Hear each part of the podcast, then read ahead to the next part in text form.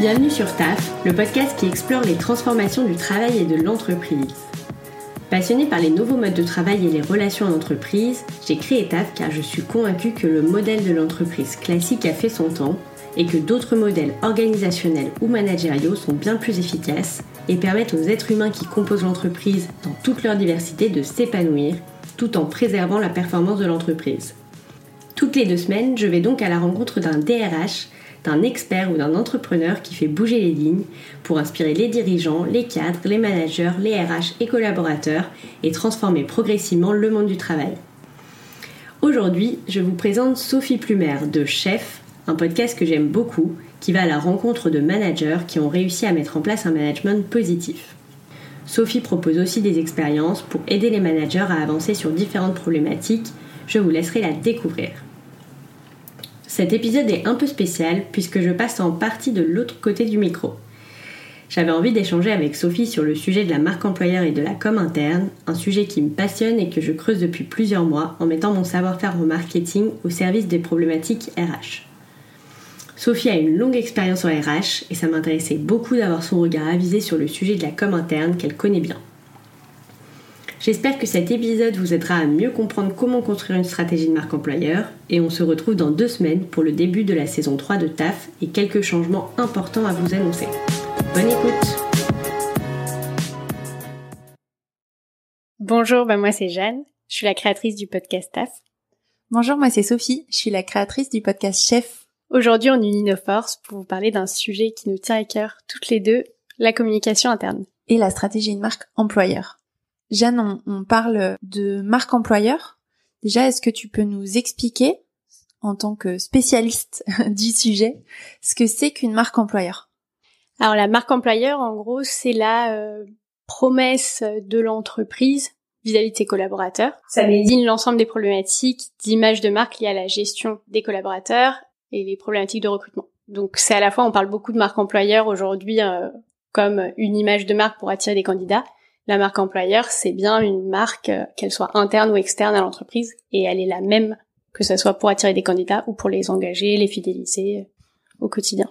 Ok, en partant du principe qu'un candidat est un futur collaborateur. Exactement.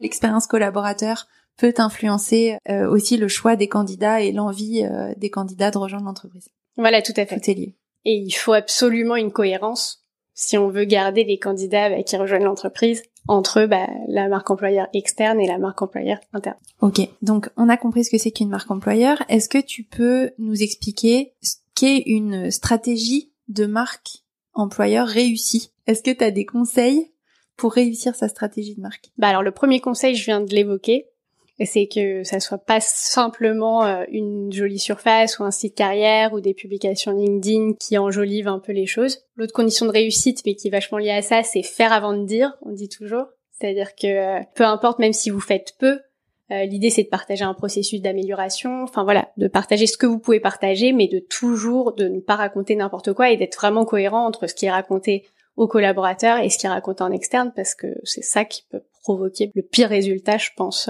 pour tout le monde. Oui, je te pose la question de ce qu'est une, marque employeur réussie, mais là tu dis la pire des choses, c'est que ça soit pas cohérent et qu'en fait, euh, comme en marketing, que euh, le collaborateur ou le candidat, euh, il se rende compte qu'on lui a menti. Oui, exactement. C'est exactement le même principe, hein, je pense.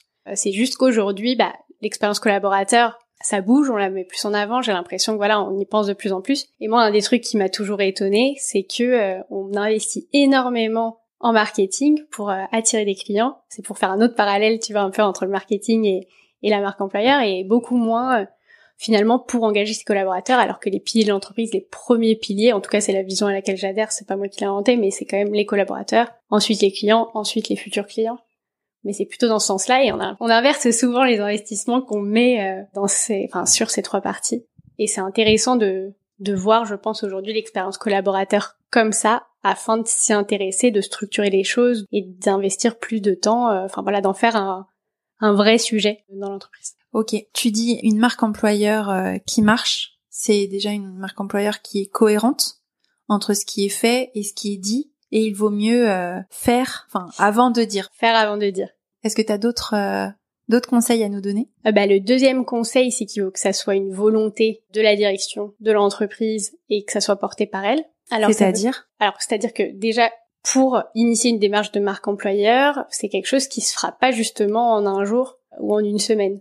Donc c'est un gros projet, il faut euh, y consacrer du temps. Après, tout dépend de la taille de l'entreprise, etc. Bien sûr. Euh. Du coup, il faut que les collaborateurs ressentent que c'est il y a une volonté euh, de faire ça dans, avec selon un objectif défini, que ça soit bah, de donner, donner plus de sens, engager, attirer des candidats.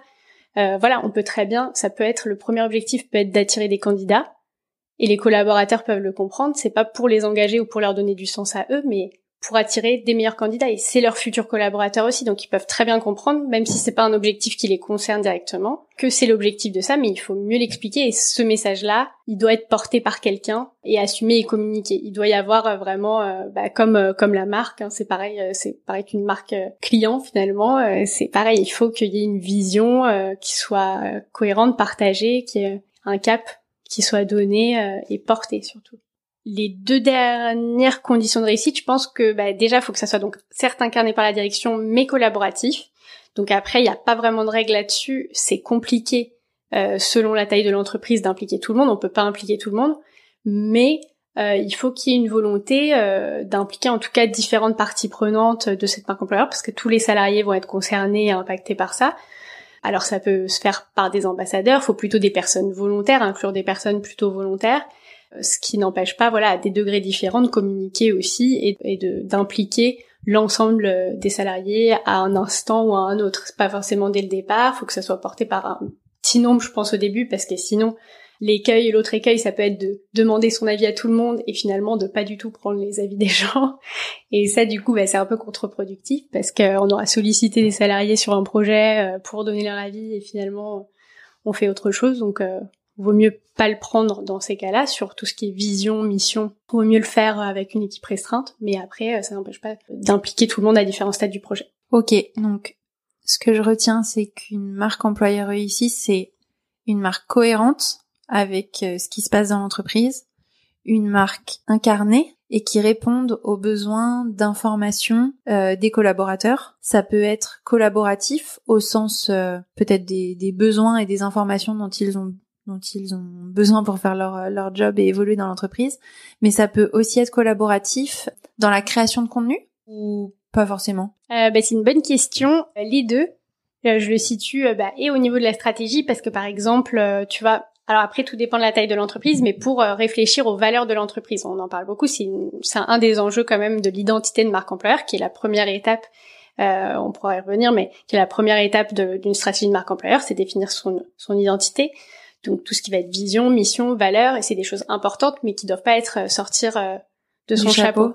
Pour définir des valeurs, par exemple, ce qui peut être intéressant, c'est de faire participer différents salariés et de faire émerger à travers des exercices collaboratifs, donc avec la facilitation, faire émerger des valeurs par des actions et par des règles qui sont déjà euh, dans l'entreprise.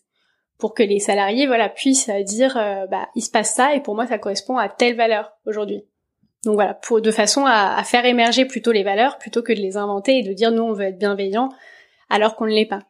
Euh, T'as un exemple? spécialement J'ai un exemple qui je crois m'a été donné par euh, Kevin Duchier, le DRH de Germinal, euh, quand je l'ai interrogé. C'est un des un de nos invités, communs. et il me racontait que tu vois que le un des exemples c'est par exemple des entreprises qui se disent comme valeur être collaboratives et à côté ont un fonctionnement avec des primes individuelles.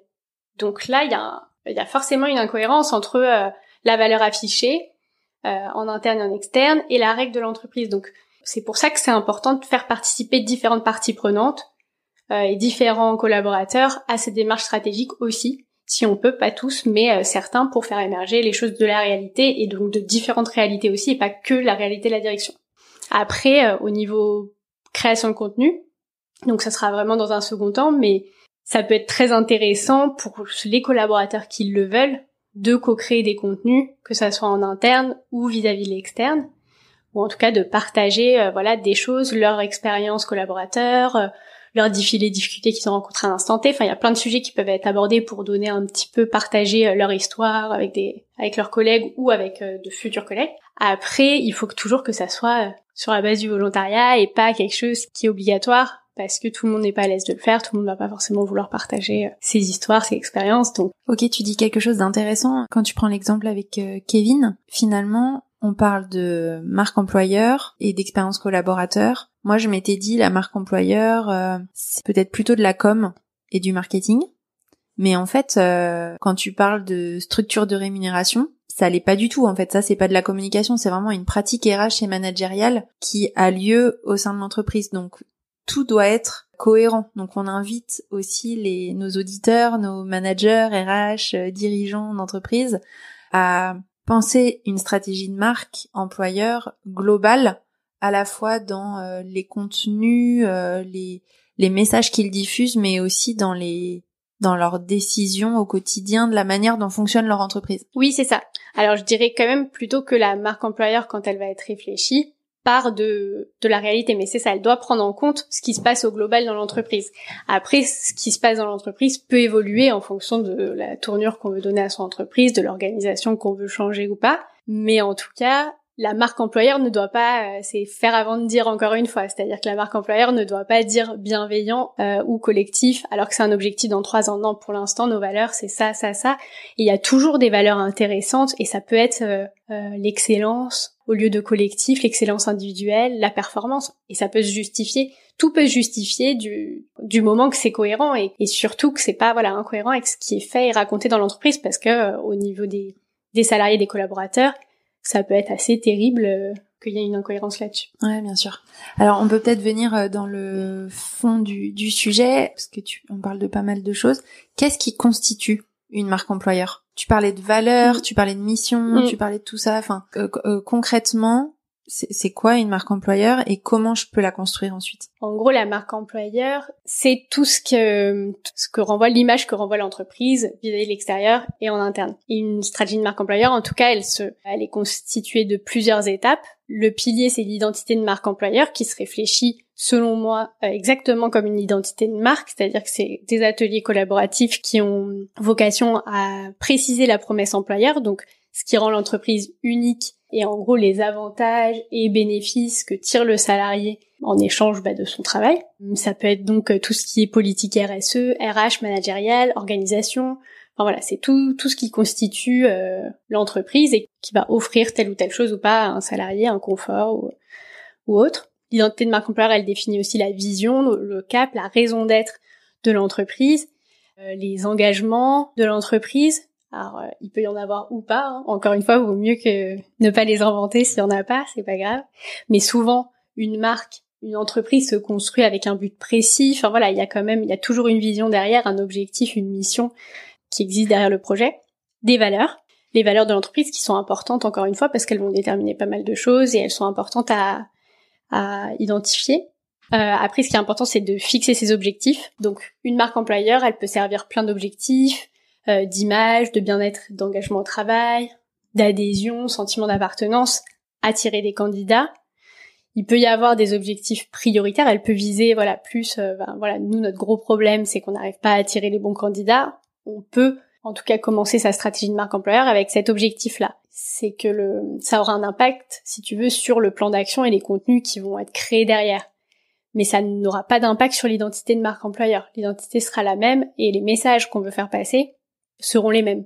Euh, mais c'est important donc de les fixer pour après pouvoir euh, notamment bah, définir des métriques et euh, évaluer un petit peu ce qu'on fait. Troisième pilier, c'est de bien connaître ses cibles. Donc là, c'est comme en marketing, mais les cibles, c'est les collaborateurs c'est à la fois plus complexe et à la fois euh, parce qu'il y a beaucoup de parties prenantes différentes. Les collaborateurs sont pas forcément, ont pas un profil type forcément, mais à la fois ils sont à portée de main, contrairement à des clients. Donc on peut les interroger, leur demander leur avis beaucoup plus facilement en fait. Il suffit juste de, les solliciter et en général les collaborateurs sont contents en fait d'être sollicités, qu'on leur demande leur avis sur sur l'entreprise. Donc euh, on peut s'inspirer bah, de la technique des personnes marketing et enrichir ça avec des interviews, des questionnaires par mail. Enfin voilà, il y a tout un tas de de, techniques pour euh, mieux, mieux comprendre bah, les sujets euh, qui leur importent, leur niveau de satisfaction et en fait les contenus qui vont être créés derrière vont un peu euh, doivent s'adapter à ça et prendre en compte ce qui intéresse les collaborateurs, quels médias ils écoutent, est-ce qu'ils sont satisfaits de tel ou tel si c'est dans le cadre d'un projet de transformation, comment ils le vivent, comment le projet impacte leur travail, leur quotidien. Donc, suivant le projet, il faut en tout cas interroger les collaborateurs. Et ensuite, je pense, moi, en tout cas, que c'est mieux, euh, c'est conseillé euh, de, euh, comme en stratégie de marque, de définir une charte éditoriale, une vraie ligne éditoriale avec les arguments, les arguments, le langage, le ton, les canaux médias, sujet et format à diffuser sur quel canal, et un plan de communication après à, travailler, à diffuser au sein des équipes, etc. Ok, donc euh, dans ce que tu dis, moi je distingue euh, un peu deux choses. Il y a la définition de ma marque employeur, les, les valeurs que je veux faire passer, ouais, les, les engagements que je veux faire passer, un peu issus de ma culture d'entreprise finalement. Je regarde ce qui se passe et je me dis tiens bah sur quoi je vais communiquer qui euh, peut être chouette et qui peut euh, euh, voilà donner envie etc ensuite je regarde auprès de qui j'ai envie de communiquer prioritairement mes collaborateurs mes candidats mes nouveaux salariés ceux qui partent je sais pas enfin peu importe et là j'adapte mon message j'adapte le ton, euh, le sujet, euh, l'information dont ils ont besoin, etc. Et finalement, au plus j'ai d'objectifs, au plus j'ai envie de toucher de monde, au plus je dois euh, bien connaître les cibles que j'ai envie de toucher.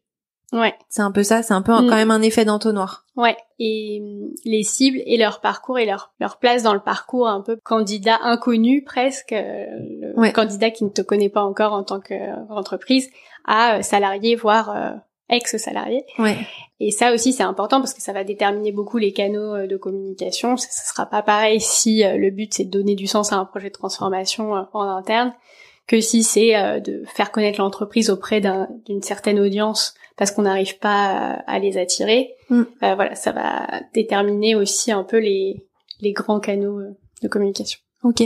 Est-ce que tu as un exemple concret peut-être d'une euh, stratégie de marque employeur qui toi t'a t'a marqué euh, dans un bon sens comme dans un mauvais sens mais euh... Euh, bah écoute, moi la première entreprise comme ça qui me vient à l'esprit, c'est vraiment Shine, donc qui est une néobanque en ligne pour les indépendants. Et parce que je trouve que autant ils ont vraiment construit et leurs produits et leur, et leur organisation de la même façon. Enfin, il y a un vrai, une vraie, j'ai l'impression, euh, démarche euh, un peu similaire entre expérience client et expérience collaborateur.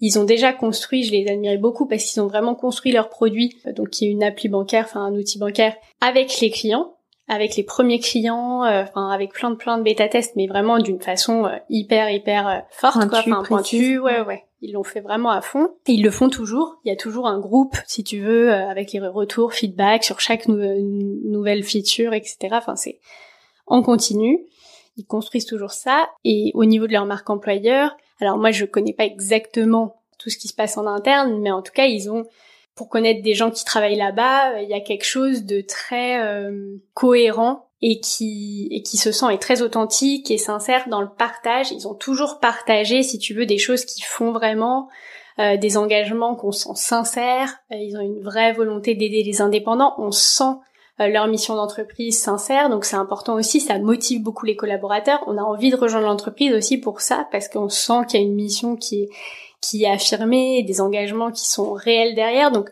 euh, en ça, ils ont vraiment très bien réussi, mais je pense que ça, ça a du sens parce que c'est ce qu'ils pensent vraiment. En tout cas, moi, j'y crois. Et après, ils communiquent toujours après avoir fait et ils partagent. Ils, et ils partagent des difficultés. Ils vont partager les difficultés sur un process, sur comment on a obtenu euh, Bicorp et comment on a obtenu notre première note et elle était catastrophique, un peu catastrophique, mais c'est très dur à avoir.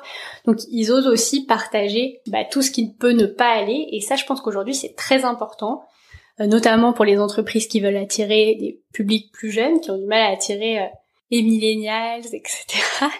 C'est c'est très important de partager aussi ce qu'on veut améliorer. Voilà, toujours c'est un peu comme l'entretien d'embauche, le présenter en en axe d'amélioration, mais euh, c'est important d'être transparent euh, pour gagner la confiance aussi des gens, d'être plus transparent sur ce qui va pas, parce qu'on sait, enfin tout le monde sait, personne n'est dupe, quand on voit défiler huit pubs à la télé euh, de et que toutes les marques deviennent vertes, c'est un peu étrange. elles sont, elles sont, elles se sont pas toutes transformées au niveau de leur process et de fabrication, etc.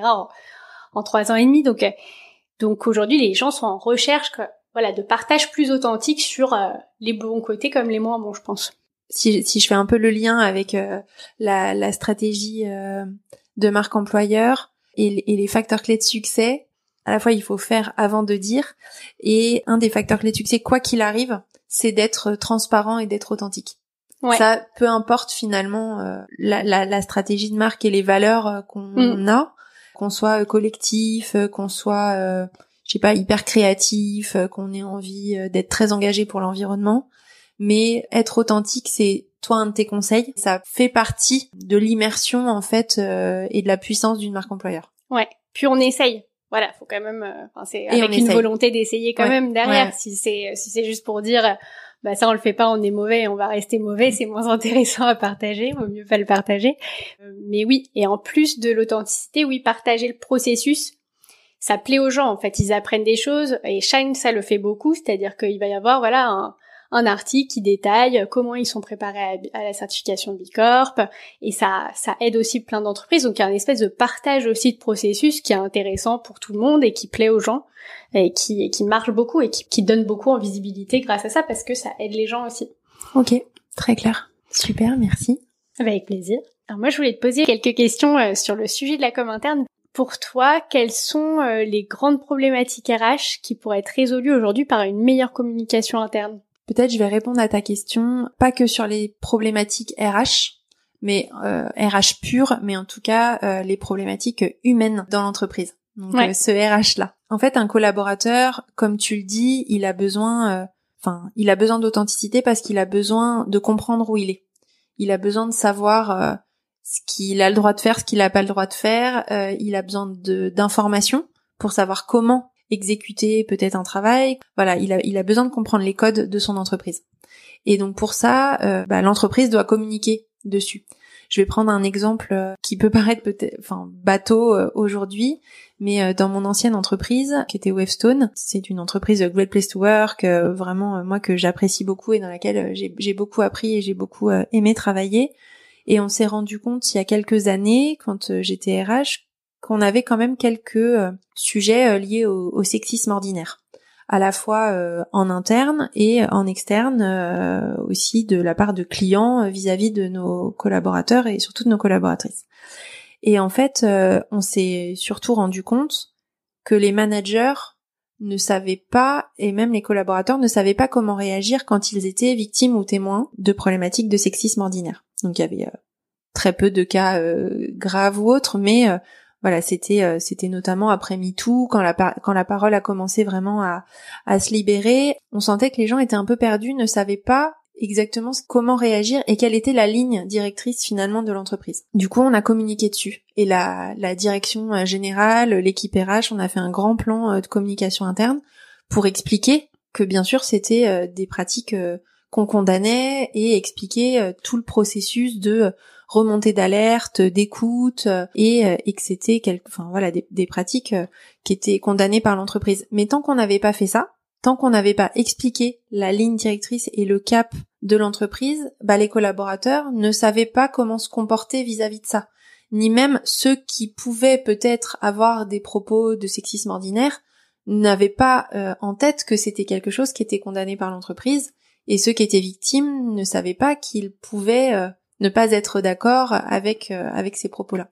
Voilà. Et donc en fait, ça a permis de clarifier très vite ce qui était admis ou pas dans l'entreprise. Donc ça, moi, c'est c'est vraiment un, point important qui est euh, la le sujet de communication interne. Ça permet de savoir ce qui est euh, admis dans l'entreprise, ce qu'on peut faire et comment on peut le faire aussi. Si je prends un autre exemple sur le sujet de la formation, on peut avoir envie de se former, mais si on ne sait pas comment se former, si on connaît pas les outils, si on n'y a pas accès, les RH peuvent mettre en place des super choses. Euh, si, on le sait pas, euh, bah on, on pourra pas se former.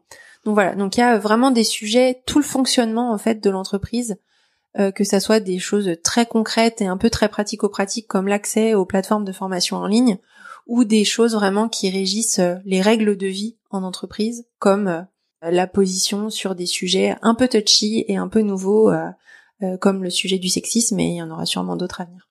Ouais, ouais, c'est hyper intéressant. Ben, ça me fait penser un petit peu au rôle des valeurs, mais, mais tout, enfin, c'est le rôle aussi, ouais, de cette ligne directrice, d'aider les gens à prendre des décisions. Exactement. Euh, et dans ton exemple des managers face au sexisme ordinaire, c'est hyper intéressant parce que si la ligne avait été fixée, bah, ça donne des clés, en tout cas, euh, pour euh, réagir, enfin, des clés de comportement. Ouais. Et peut-être ce qui est important par rapport à, à ça, c'est et ce que tu disais tout à l'heure, c'est que la communication interne, c'est une matière euh, vivante. C'est-à-dire qu'on on peut pas communiquer euh, tout parfaitement sur tous les sujets. Une entreprise, elle évolue, elle vit. La société aussi évolue de manière générale, et euh, il y a des sujets sur lesquels on n'avait plus pas besoin de communiquer il y a quelques années, où ça devient nécessaire de communiquer. Mm. Je parlais du, sujet du sexisme qui est quelque chose peut-être d'un peu lourd, mais le sujet du télétravail, mm. plus récemment. Il y, a, il y a encore deux ans, on avait beaucoup moins besoin d'avoir euh, des infos sur euh, sur euh, je sais pas la politique de télétravail ou ou les accès au bureau ou enfin voilà tout, tout, un tas de choses parce qu'on était dans les locaux et que la com elle passait dans les locaux. C'est un nouveau sujet qui arrive. Ouais. Et à ton avis, pourquoi jusqu'à maintenant, enfin les entreprises euh, ne s'en sont pas ne se sont pas emparées du sujet de la com interne. Enfin parce que tu, tu dis tu vois euh, les RH peuvent faire euh, de mettre en place de super choses des politiques de formation géniales mais au niveau de la communication il va parfois y avoir un blocage et là c'est pas suffisamment communiqué. Pourquoi? Alors que c'est des énormes budgets j'imagine de qu'on met dans ces projets de formation etc donc c'est alors moi, mon expérience sur le sujet de la com interne, c'est que c'est un peu le parent pauvre en fait de soit de la communication, soit des RH. Et que euh, comme c'est une fonction qui peut être euh, parfois portée euh, par les deux fonctions, voire parfois par l'IT, parce que c'est l'IT qui est honneur de l'intranet, bah en fait personne n'est vraiment propriétaire et en charge du sujet de communication interne. Donc ça c'est un premier point.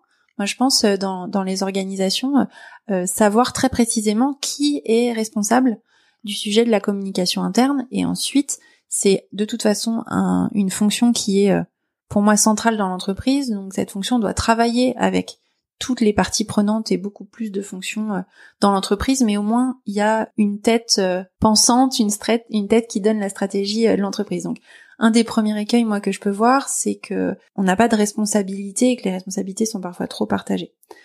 Ensuite, tu le disais aussi tout à l'heure, beaucoup d'entreprises voient la richesse financière de leur entreprise euh, et, la performance économique de leur entreprise à travers le prisme client, mais parfois pas assez à travers le prisme collaborateur. Et en dehors même de, de, mettre de l'argent euh, au service du client, ils vont considérer que bah, les collaborateurs ils sont dans l'entreprise donc ils savent.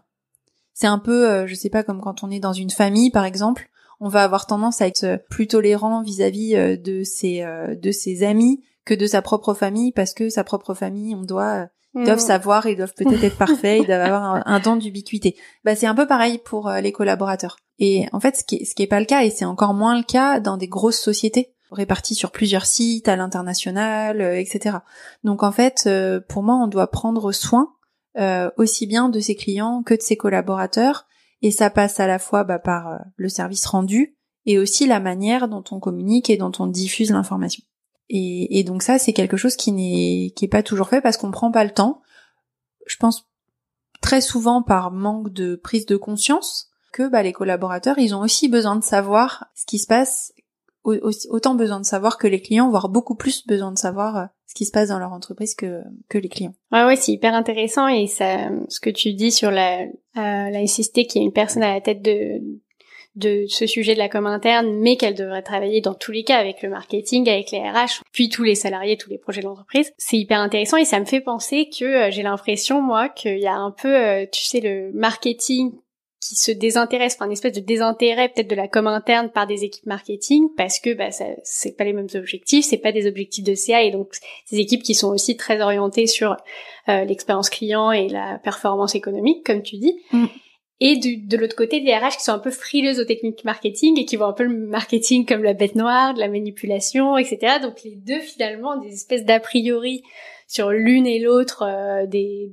l'un ou l'autre des sujets qui les bloquent un peu à travailler ensemble alors qu'elles ont plein de choses à s'apporter selon moi. Tu vois, il y a vraiment plein de sujets euh, euh, en commun, en tout cas de, de techniques et de stratégies à adapter à l'une et à l'autre. Ouais, je suis complètement d'accord avec toi. Je sais pas si c'est de la méfiance, peut-être dans certaines entreprises. Je pense beaucoup euh, de la méconnaissance et du fait que, enfin, ce sont deux services qui sont pas amenés à travailler euh, ensemble parce qu'ils n'ont pas les mêmes cibles.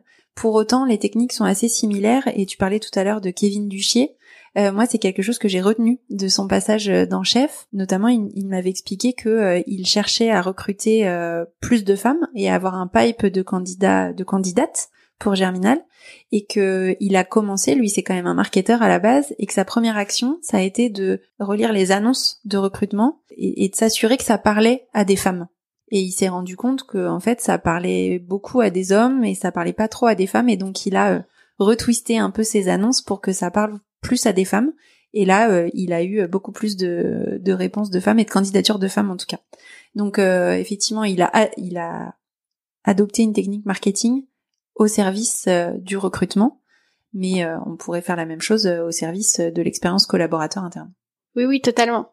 Ouais, ouais, c'est hyper intéressant. Si, euh, si je reprends mon exemple de, de la formation, euh, si la responsable formation euh, adopte le même adopte la même stratégie pour que ses collaborateurs connaissent davantage l'offre de formation, identifient les blocages pour lesquels les gens ne connaissent pas l'offre de formation et, et communiquent beaucoup plus dessus en interne, voilà, vous fait passer des messages plus impactants, peut-être que les gens se formeraient plus. ouais, oui, oui, carrément. Mais c'est en ça qu'il y a vraiment un pont entre les deux, entre marketing et, mm. et communication interne. C'est évident. Ouais. On parlait des écueils aussi de la communication interne. Moi, je pense qu'une autre euh, difficulté, c'est euh, dans les moyens, effectivement, que la communication interne peut avoir. Parce que ce que j'observe, c'est que beaucoup de communication interne passe par l'intranet et par l'écrit.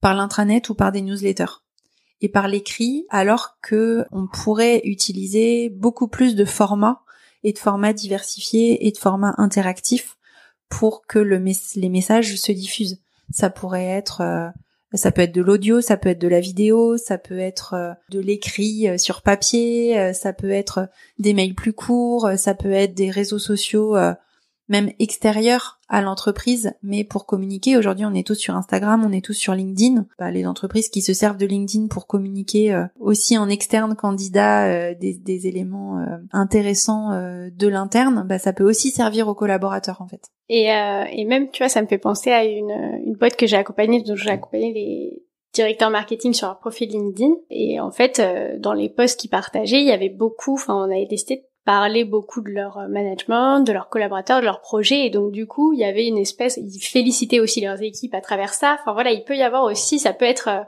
un canal extérieur qui te permet de communiquer avec tes équipes. Ah bon, pas pour, pas pour tout, évidemment, pas pour tous les sujets, mais euh, pour certaines choses, ça peut passer aussi par un canal qu'on n'imagine pas forcément. Un canal externe pour faire de la mm. com interne. Complètement d'accord, ouais.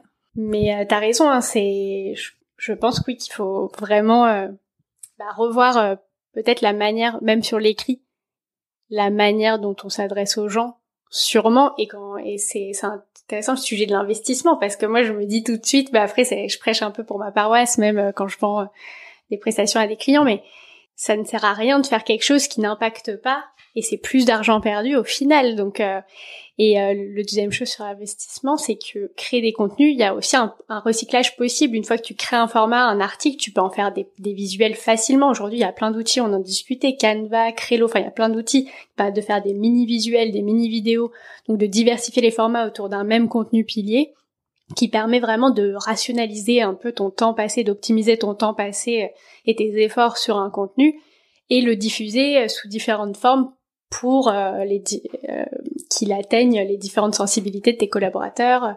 Mm.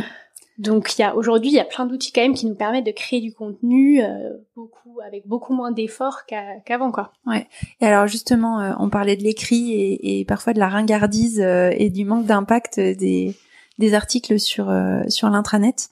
Toi Jeanne qui est quand même une experte de la rédaction de contenu et de l'écrit, est-ce que tu pourrais nous donner quelques bah, bonnes pratiques, euh, peut-être certains secrets de rédaction euh, pour euh, pour être impactant à l'écrit?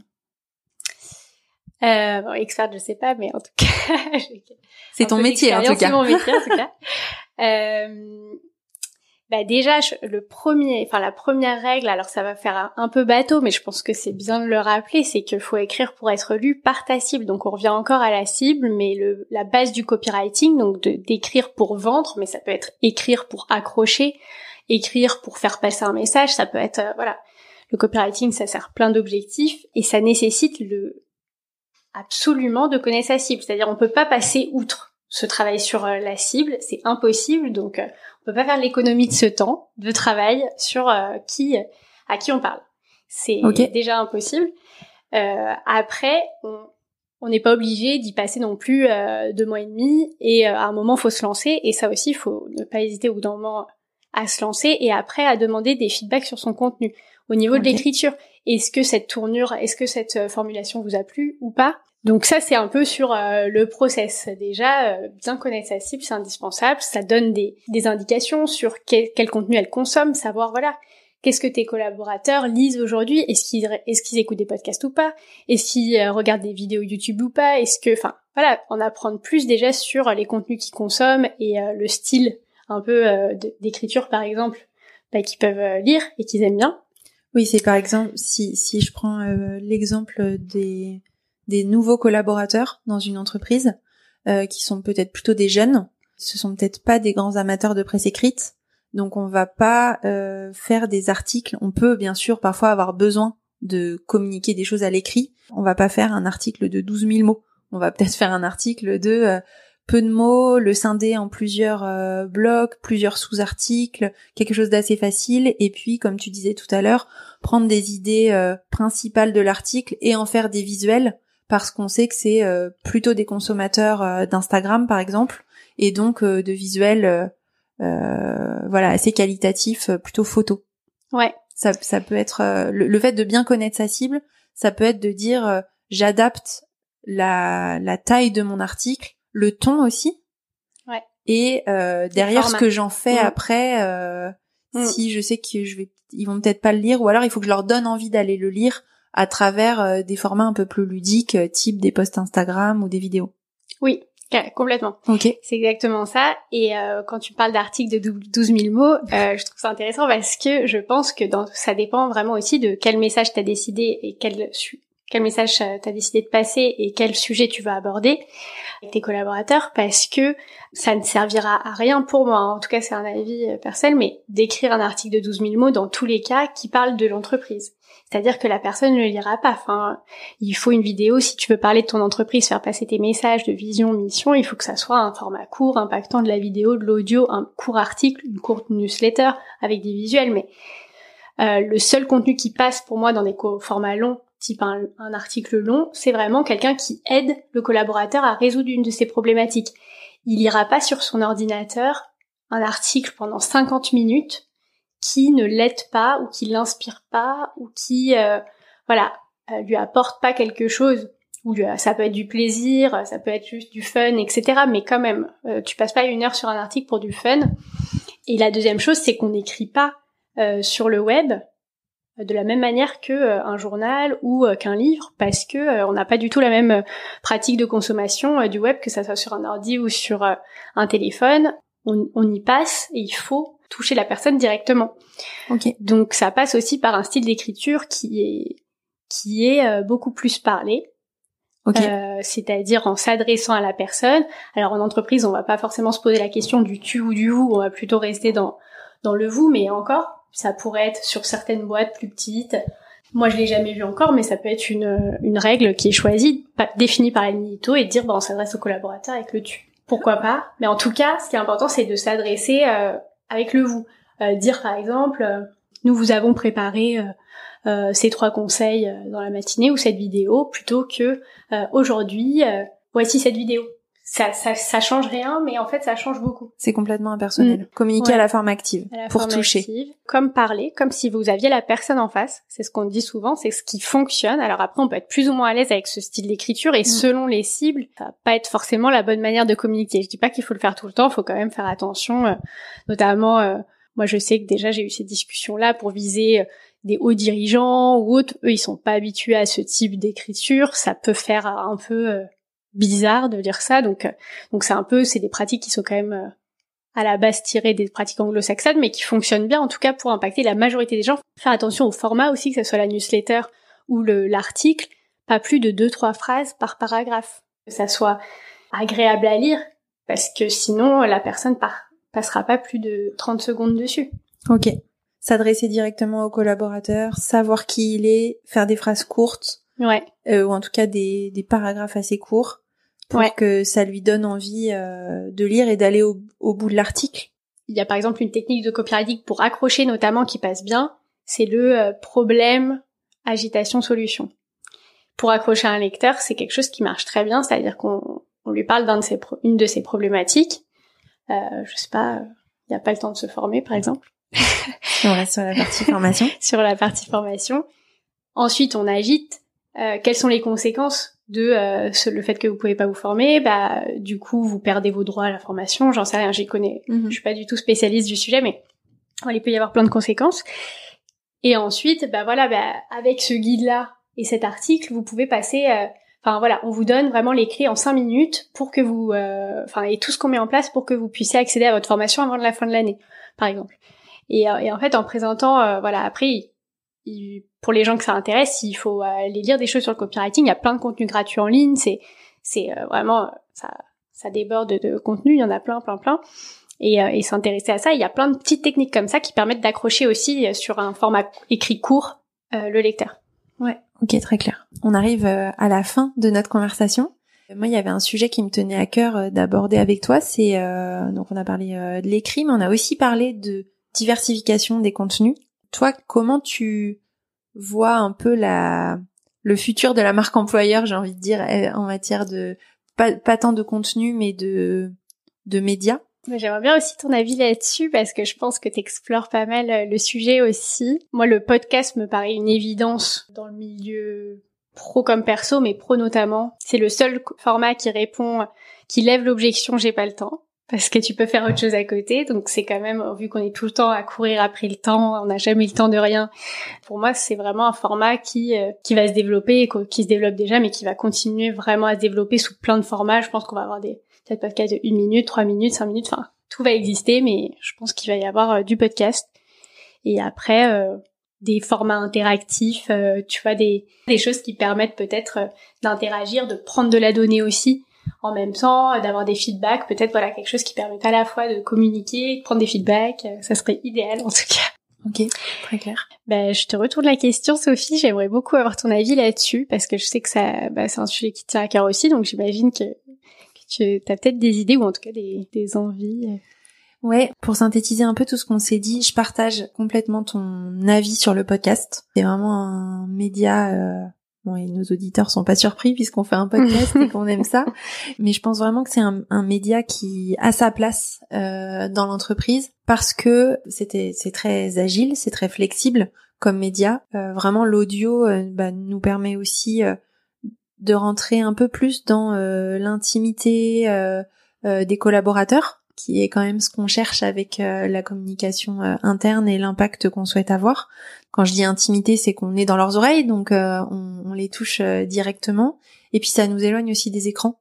dans une période d'ultra connexion partout tout le temps, encore même avant le télétravail, mais avec le télétravail et cette période de Covid, on, décolle plus nos yeux des écrans et pour moi les podcasts euh, c'est une vraie source de d'informations euh, offline. Donc euh, ça j'y crois pas mal. Et ensuite tous les supports qui permettent d'incarner. Enfin, je pense vraiment que la communication interne, à la fois des pratiques que j'ai pu voir qui fonctionnent et de ce que je j'observe dans les grosses et moyennes entreprises qui attirent vraiment l'attention des collaborateurs, c'est vraiment quand c'est incarné quand c'est euh, le patron qui parle, le collègue qui parle. Tu disais euh, quand c'est quand on communique à la forme euh, active, quand c'est je fais ça, tu fais ça, nous vous communiquons ceci cela, quand c'est incarné, quand c'est humanisé. Voilà, moi je crois vraiment et donc ça peut passer et je pense aussi beaucoup par du multicanal euh, comme pour les clients finalement. Mm. Euh, ça va passer par de l'écrit, ça va passer par de l'audio, ça va passer par de la vidéo, ça va passer euh,